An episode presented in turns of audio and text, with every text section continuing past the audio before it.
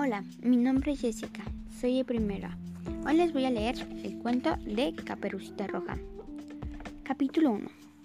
Había una vez una niña a quien todos querían mucho y como siempre usaba una caperuza de terciopelo rojo, le decían Caperucita Roja.